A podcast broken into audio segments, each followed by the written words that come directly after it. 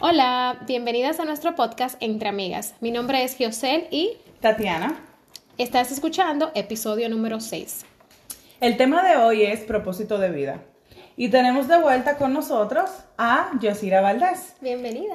Bienvenida. Yoshi. La- las que no las conocen, pues Yosira estuvo con nosotros eh, hace dos episodios, estuvo hablando sobre la resiliencia. Nosotros les recomendamos que vayan y los- lo escuchen. eh, Un tema muy divertido sin, y bueno. sin desperdicio, totalmente. Pero el día de hoy tuvimos el privilegio de tenerla con nosotros de nuevo para hablar sobre el propósito de vida. Súper.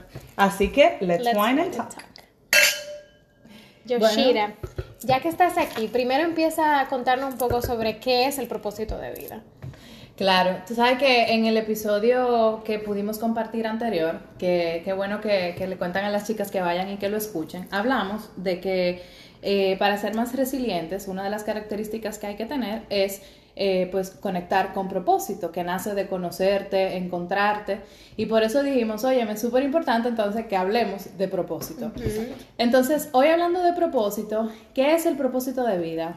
Mira, tú sabes que el propósito de vida hay como una hay una teoría general, como una definición general de qué es, y es básicamente cuando tú conectas tus talentos, o sea, lo que tú eres bueno, los dones naturales que tú tienes, junto con, y que al mismo tiempo te apasiona, te llena, porque a veces tenemos talento para algo que no nos gusta. Mira, se me da bien la cocina, pero no es lo que me apasiona, pero de repente se me da bien la cocina, pero al mismo tiempo me apasiona. Y con el tercer factor, de, de esta forma puedo agregar valor a la sociedad o ayudar a los demás. Siempre eh, o en la mayoría de los casos, propósito de vida está alineado o linkeado de cómo yo conjugo todo eso eh, de una forma que yo pues ayude, aporte algo al mundo. Pero no todos los casos es así.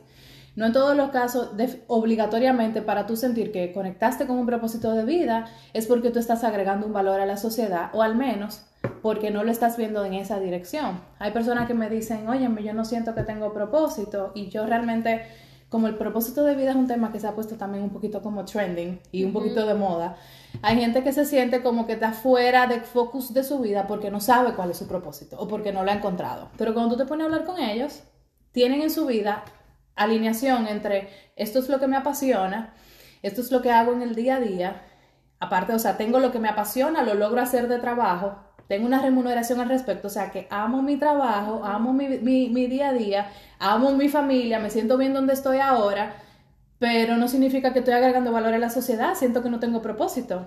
Claro. Entonces, ¿tú quieres decir con eso que debe haber una alineación entre lo que tú estás haciendo versus lo que tu cerebro está codificando? Que muchas veces tú puedes estar en, en ruta, pero ni siquiera te das cuenta.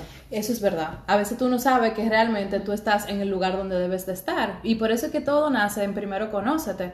De repente, tú solo con observarte cuáles son mis, mis comportamientos, mis tendencias, tú puedes descubrir que empieza primero con saber tus pasiones, con ver qué yo normalmente consumo, qué normalmente es lo que a mí me gusta, cuáles son las, las cosas, las responsabilidades del trabajo, Comida.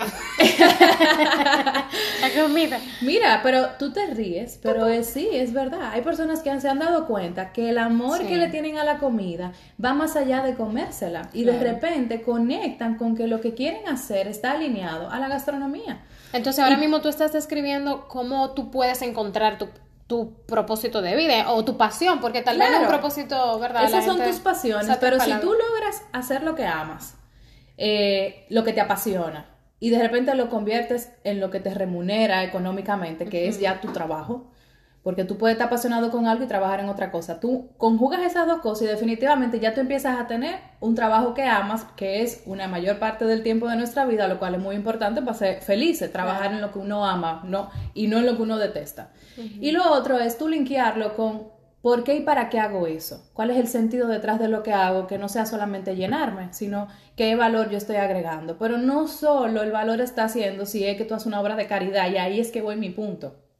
Que no es solamente si yo trabajo para ayudar a otro, sino que de repente lo que yo estoy haciendo aporta a otro desde lo que es. Por ejemplo, una persona que tenga un restaurante lleva experiencias gastronómicas eh, extraordinarias a la vida de otras personas. Y tú dirás, pero un restaurante lo que tiene es su propósito de vida. Sí, ese es su propósito de Ver vida. la reacción al cliente. Hay personas que su propósito de vida es tener una lograr tener una familia feliz, que se siente plena con tener una familia, armar y desarrollar una familia feliz, hijos, esposo, casa, y ese es su propósito. Tú dirás, pero bueno, sí, agrega valor, porque niños felices son ciudadanos en el futuro que agregan valor a la sociedad. O sea que yo no, lo que quiero decir con todo lo que digo es que es un tema complejo, que tiene que estar alineado con lo que te haga sentirte pleno en, en, las áreas de tu vida. Óyeme, me apasiona, logro conjugarlo con, con mi trabajo, eh, uno tiene diferentes pasiones, a veces una está linkeada con tu trabajo que te da retorno económico, a veces hay otra que no y que tú simplemente también las haces porque te llenan, pero al mismo tiempo encontré que eso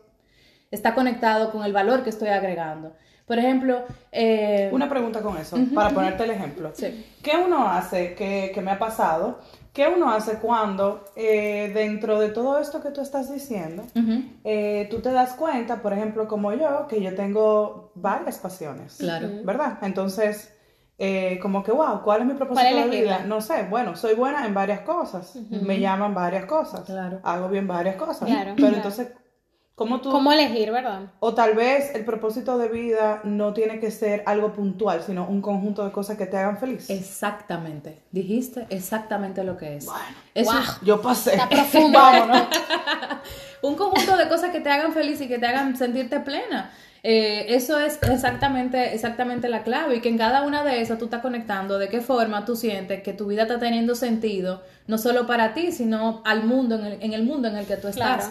Y eso es de diferentes formas. De repente tu trabajo eh, corporativo, lo que tú estás haciendo ahí, tú eres excelente y te gusta muchísimo, pero no te llenaría si solo hicieras eso, porque te llena la parte de decoración de eventos. Exacto, exacto. eso, iba, como que tal vez simple, tal vez simple, tal vez uno como que se quiere trancar en ese enfoque de propósito de, vida que debe de ser tan profundo. Y, no, y que obligado lo tiene que conjugar. si es, si es mi pasión, tiene que ser mi trabajo. si es mi trabajo, siento que soy, estoy muerta en el trabajo, no me gusta y eso todo lo que tengo que hacer porque ese es mi propósito. No. Digo que tal vez puede, tiene que ser más simple, tal vez es más simple y por eso muchas personas se quedan en la búsqueda y se, se ofuscan porque dicen, pero Dios mío, no tengo un propósito de vida, pero tal vez el propósito de vida es, como tú dices, eh, me gusta hacer bizcocho on the side, pero yo soy gerente de qué sé yo cuánto, de, un, de una empresa, pero me gusta hacer bizcocho. Su pasión es hacer bizcocho. A veces el propósito de vida es simplemente ser feliz.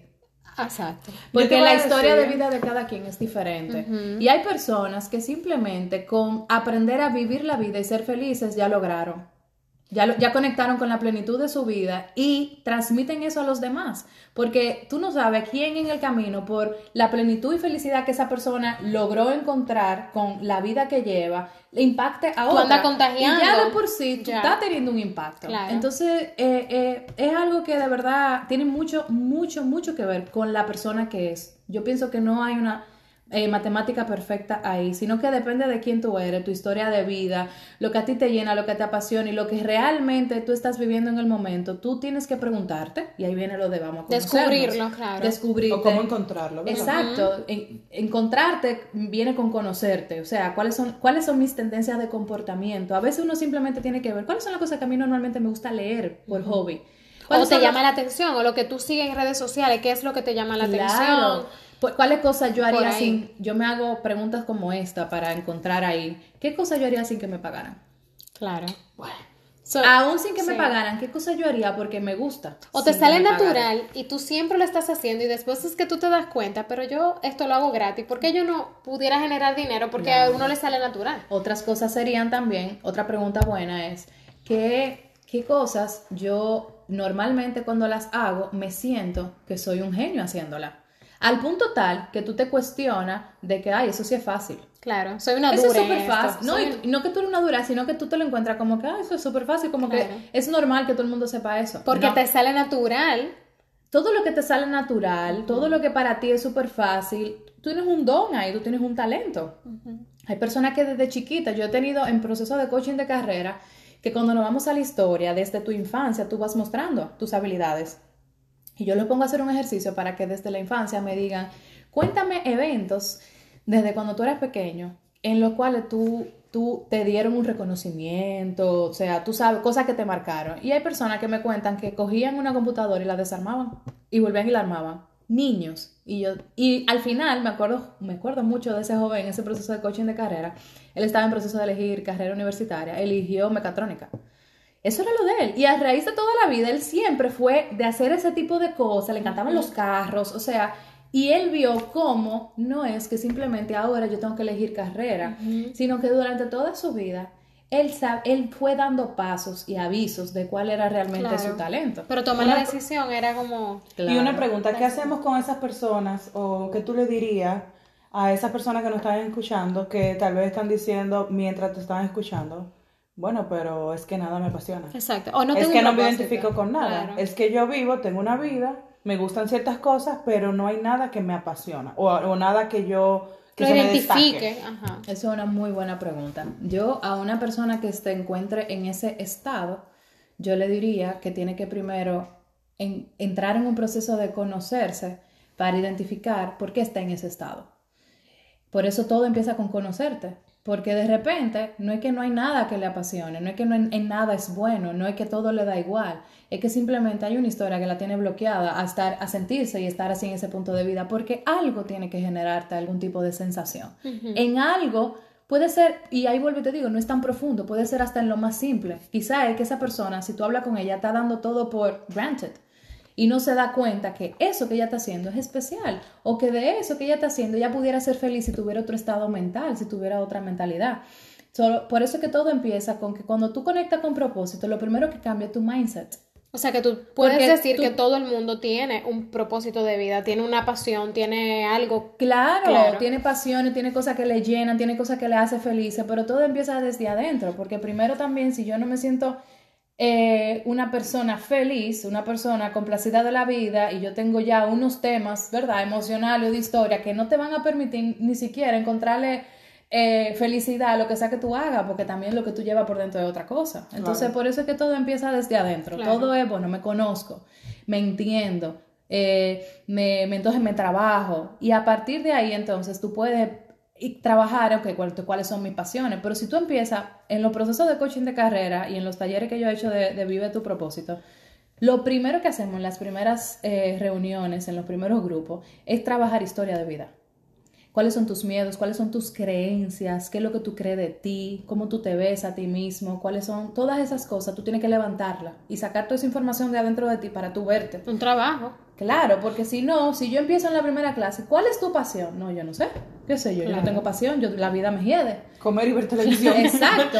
claro, porque estoy empezando por una pregunta inapropiada. Cuando lo primero es, vamos a hablar de ti, cómo tú te sientes contigo, cómo tú te sientes O sea, que eso es como un proceso de fortalecerlo también mentalmente, porque... Claro. O sea, un ejercicio. Claro, yo pienso que Conectar con un propósito conlleva eso, conlleva que tú hagas un trabajo de conocerte, conlleva que tú fortalezcas tu autoestima, porque a veces tú ni siquiera te des permiso de ver tu, tu propósito porque simplemente tú tienes la autoestima por el suelo y piensas que ni siquiera te lo mereces, que quién eres tú para tener propósito. Son tantas cosas que hay detrás de, ahí que es fuerte. Y al final, eh, me encanta y, se, lo se los comentaba antes de, iniciar, eh, me gustó muchísimo el concepto de la película de Soul eh, si no la han visto, chicas, mírenla, es de Disney y básicamente habla sobre cómo eh, un personaje de la película no tenía un propósito en sí de conectar con cuál era su carrera, qué iba a estudiar o si había un talento puntual que iba a desarrollar, sino que su propósito en sí mismo era disfrutar la vida, disfrutar todos los momentos de la vida, simple, disfrutar la brisa, disfrutar la risa, disfrutar una pizza que se comió.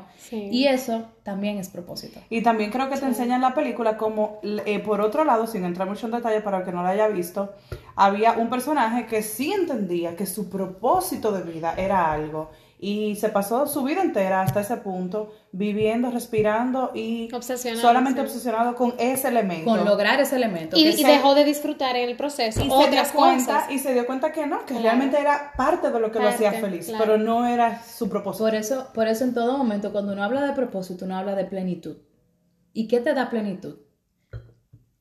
Todos los momentos te dan plenitud. Claro, cuando tener plenitud no es lograr algo, por eso que, señores, muchísima gente eh, que se quita la vida, súper exitoso y tú no lo entiendes. Porque no tiene ese mensaje. Lo conversamos en el episodio, eh, bueno, desde el caso del, del ex dueño de, Sapos. De Sapos. Asimismo, por ejemplo, hoy que hablábamos de Anthony Bourdain, increíble que Anthony Bourdain se, suicidara, un hombre increíble. súper exitoso, y tú dices, trabajaba en su pasión, logró ser exitoso en su pasión, tenía la vida que quiso, ¿qué pasó?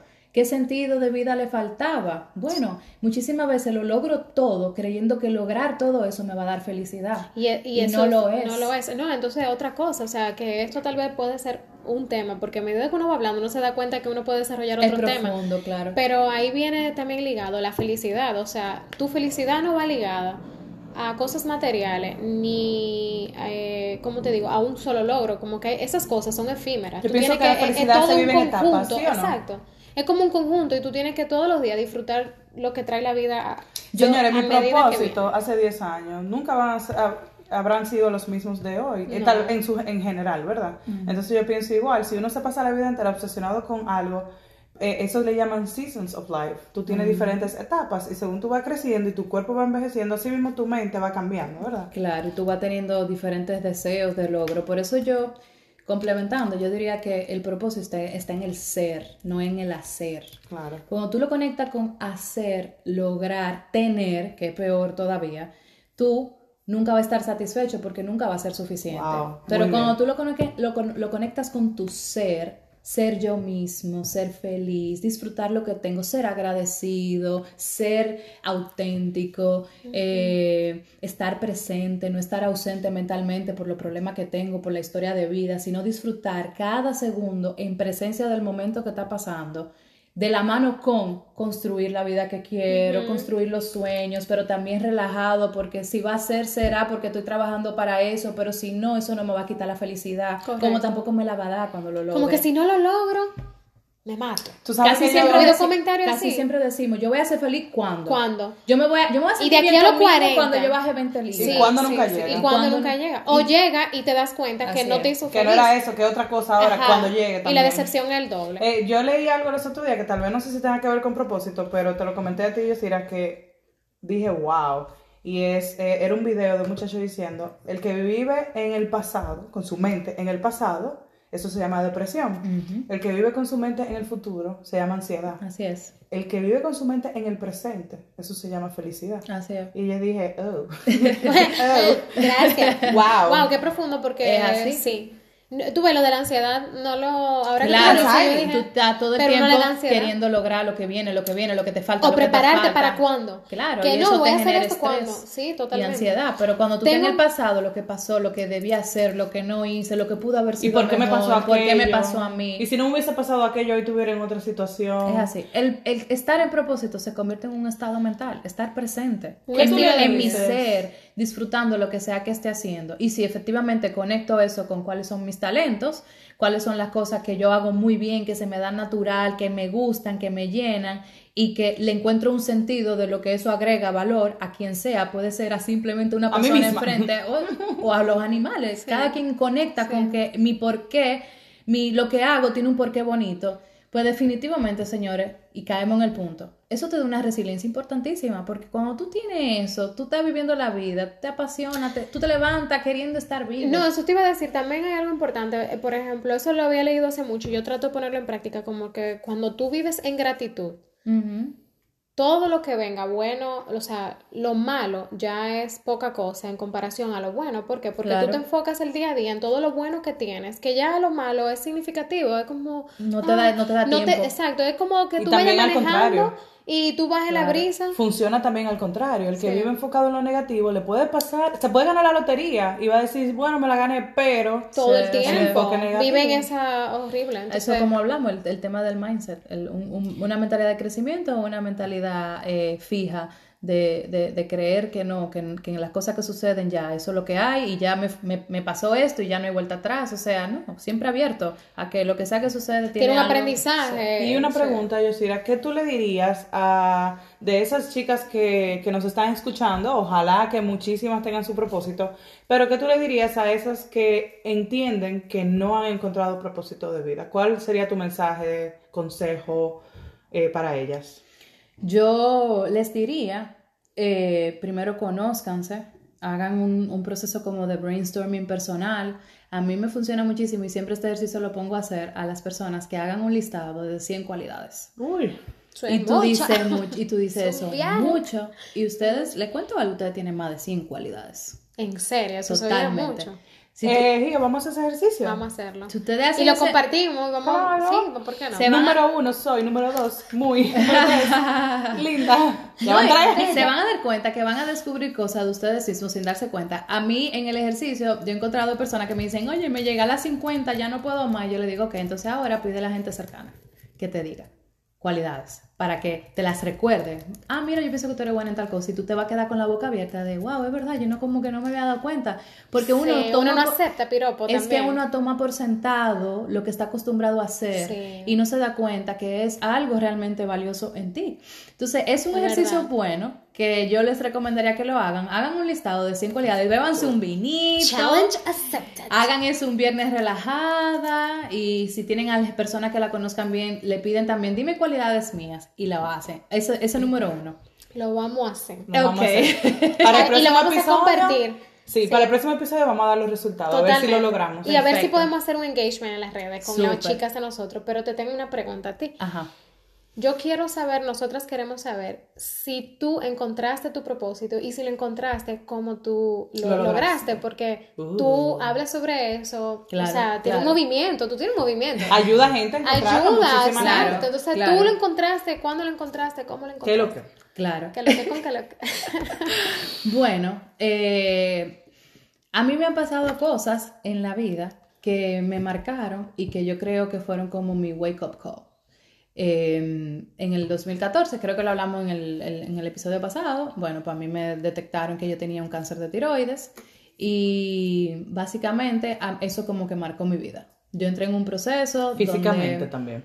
Físicamente, mentalmente, emocionalmente, o sea, de todas formas, eso realmente como que me hizo sentir que yo, jovencita de 24 años, súper saludable, yo hacía CrossFit, yo competía en CrossFit, o sea, yo tenía una vida saludable en alimentación, saludable en ejercicio, súper trabajadora.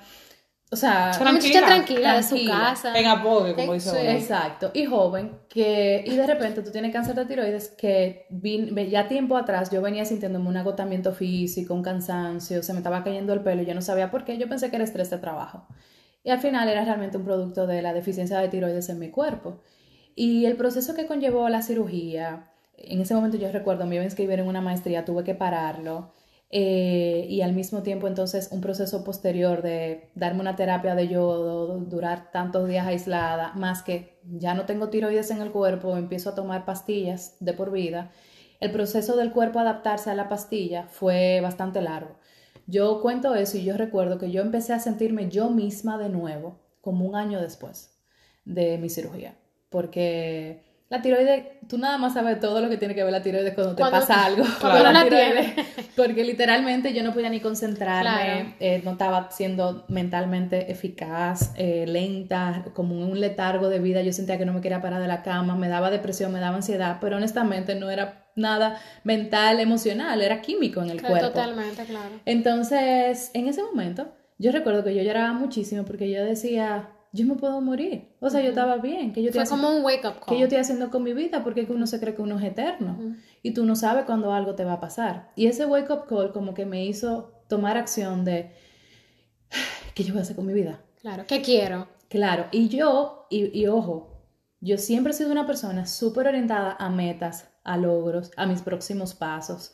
De hecho, iba a hacer una maestría en ese momento yo ya yo había estudiado psicología, yo siempre estuve encaminada con, con que yo quería entender el comportamiento humano y apoyar desde ahí pero siempre desde el hacer, que es lo que estábamos diciendo, y tengo que hacer esto, y voy a hacer esto, y voy a lograr esto. Siempre fue, fui buen estudiante, buena empleada en los trabajos que he tenido, he tenido como buen desarrollo, eh, pero yo no vivía, yo no lo sentía. Yo no sabía, como un robot. Yo iba como un robot, yo no me lo reconocía porque yo entendía que yo iba a ser feliz cuando lograra tal cosa.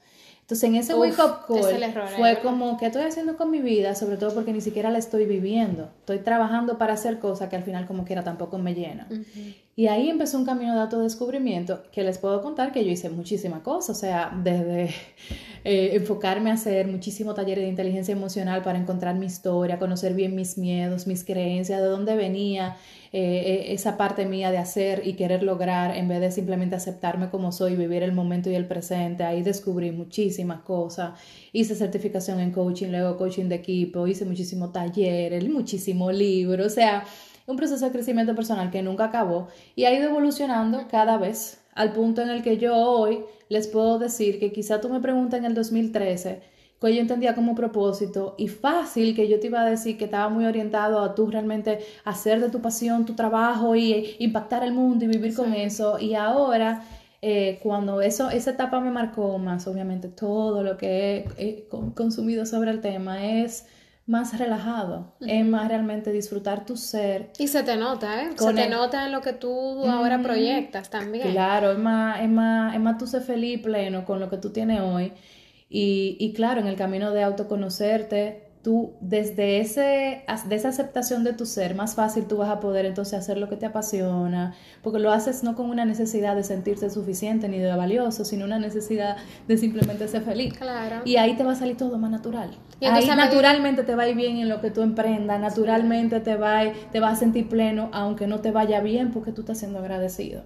Entonces eso a mí me marcó. Y hay personas que muchas personas que conectan con propósito o, le encuentran sentido a la vida cuando les pasa una, algún evento importante. Eh, puede ser una enfermedad como cualquier otra cosa. Hay personas que simplemente un día se levantan explotado de la vida y dicen, yo no quiero volver a vivir esta vida. Pero siempre hay un momento en el que tú lo decides. Es verdad. Siempre. No es que siempre hay un momento, puede ser simplemente me cansé de eso.